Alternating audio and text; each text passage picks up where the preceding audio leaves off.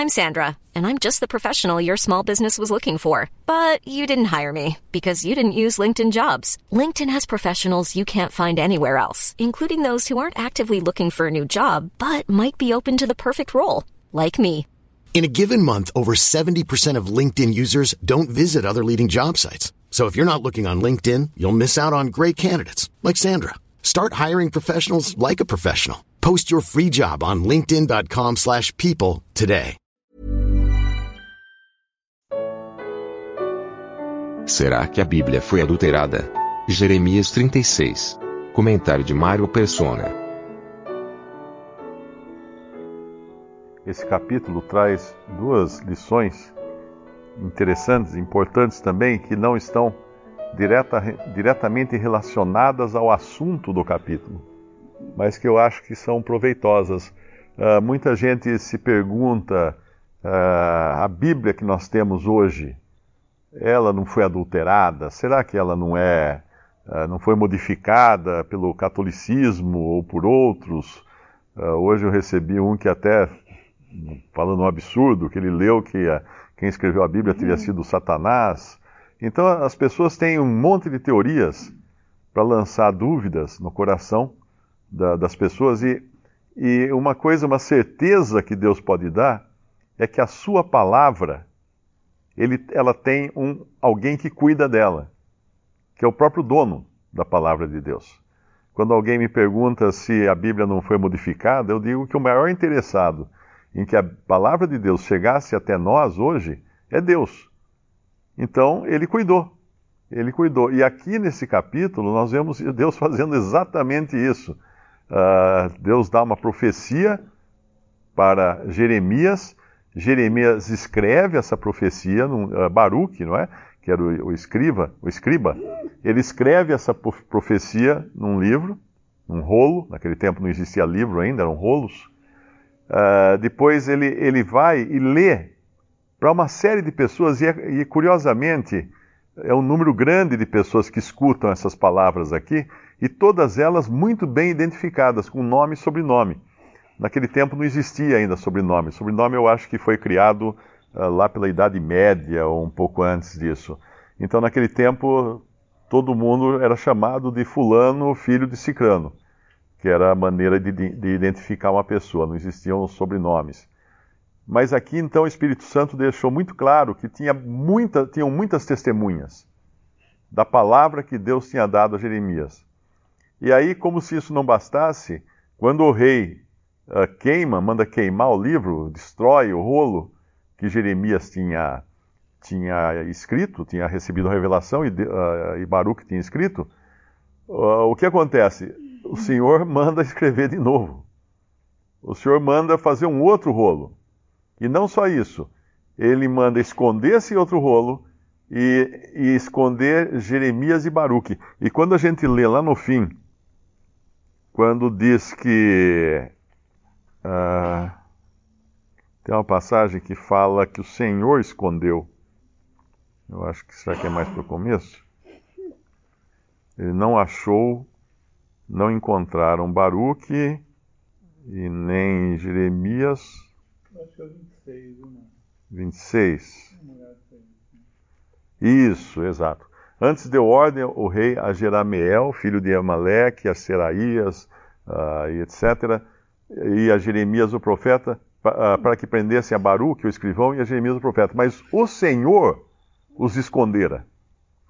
Então, que, que precioso vermos isso, Deus cuidando da sua palavra e cuidando também dos seus profetas daqueles que produziam a sua palavra de uma maneira que as pessoas pudessem, pudessem conhecê-la. E não foi diferente isso daí ao longo do, dos séculos que vieram depois, uh, Deus preservando uh, a sua palavra. O povo de Israel, ele é conhecido como o povo do livro, porque o judaísmo é, é a religião baseada numa escritura, numa escritura não em, em, coisas vagas, em lendas ou coisas assim, mas numa escritura. Então eles sempre deram muito valor a isso, tanto é que nós vemos uma das grandes provas da fidelidade do Antigo Testamento é que talvez não exista um livro na face da terra que fale mais mal dos judeus do que o Antigo Testamento. Ou seja, se eles, se eles quisessem destruir esse Antigo Testamento, uh, para não deixar nenhuma prova de que Deus os achava tão ruim, eles teriam destruído, mas obviamente Deus não permitiu. Então, ali no Antigo Testamento estão toda, todas as falhas, toda a vergonha desse povo, que era o mesmo povo que Deus deu a sua palavra para que eles fossem os guardiões da sua palavra. E, e aqui isso nos consola muito. Primeiro, porque Deus proveu muitas testemunhas do que havia sido escrito, quer dizer, ainda que uh, desaparecesse alguma coisa ali, muita gente ia falar assim: não, mas estava escrito assim. E, e Deus também preservou os que escreveram, o, profeta que ele usou, e preservou também a palavra escrita.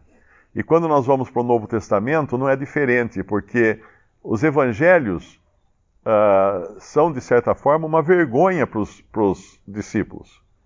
Eles são ali uh, tratados como pessoas que não entendiam as coisas, como pessoas que, que falavam que não deviam, tipo Pedro, né?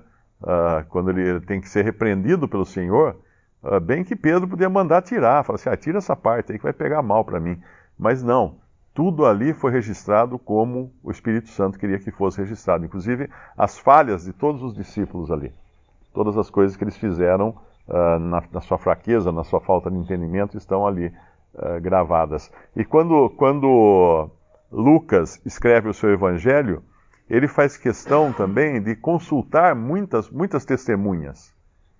Então é, é, ele queria ter certeza de que tudo que estava ali também tinham pessoas Talvez podemos olhar até no, no capítulo uh, de, é, eu acho que Atos, ou é que ele fala do excelentíssimo Teófilo. É Lucas 1, então. É, ele põe aqui que, uh, tendo, pois, muitos empreendido por em ordem a narração dos fatos que entre nós se cumpriram, segundo nos transmitiram os mesmos que os presenciaram desde o princípio e foram ministros da palavra. Uh, aí ele fala, pareceu-me bem, etc, etc. E quando nós vamos lá depois em, na, na, no relato da ressurreição, em, em 1 Coríntios capítulo 15, nós vemos que Deus deixa muito claro uh, uma, um detalhe lá que é importante também. No versículo 4 de capítulo 1 Coríntios 15, versículo 4, uh, ah, e, que e que foi sepultado e que ressuscitou ao terceiro dia, segundo as Escrituras, que previam a sua ressurreição, obviamente, as Escrituras do Antigo Testamento, e que foi visto por Cefas e depois pelos doze. Depois foi visto uma vez por mais de quinhentos irmãos, dos quais vive ainda a maior parte, mas alguns já dormem também. Depois foi visto por Tiago, depois por todos os apóstolos e, de, e por derradeiro de todos uh, me apareceu também a mim como um abortivo. Então isso aqui foi escrito numa época que qualquer pessoa que falasse assim, ah, mas eu não acredito que aconteceu isso. Ah, não? Então fala com fulano que ele viu acontecer. Ele viu Cristo ressuscitado. Conversa com ele.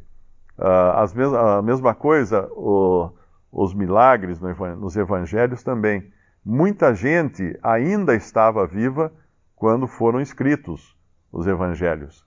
Então era muito fácil, se alguém quisesse, por exemplo, uh, dizer que era uma lenda aquilo ali, poderia dizer se fosse, se tivesse morrido todo mundo.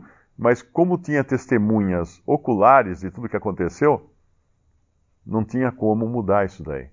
E no nosso capítulo, um detalhe é esse, justamente esse, o das testemunhas oculares daquela revelação de Deus e do cuidado de Deus de preservar a sua palavra e preservar o seu profeta.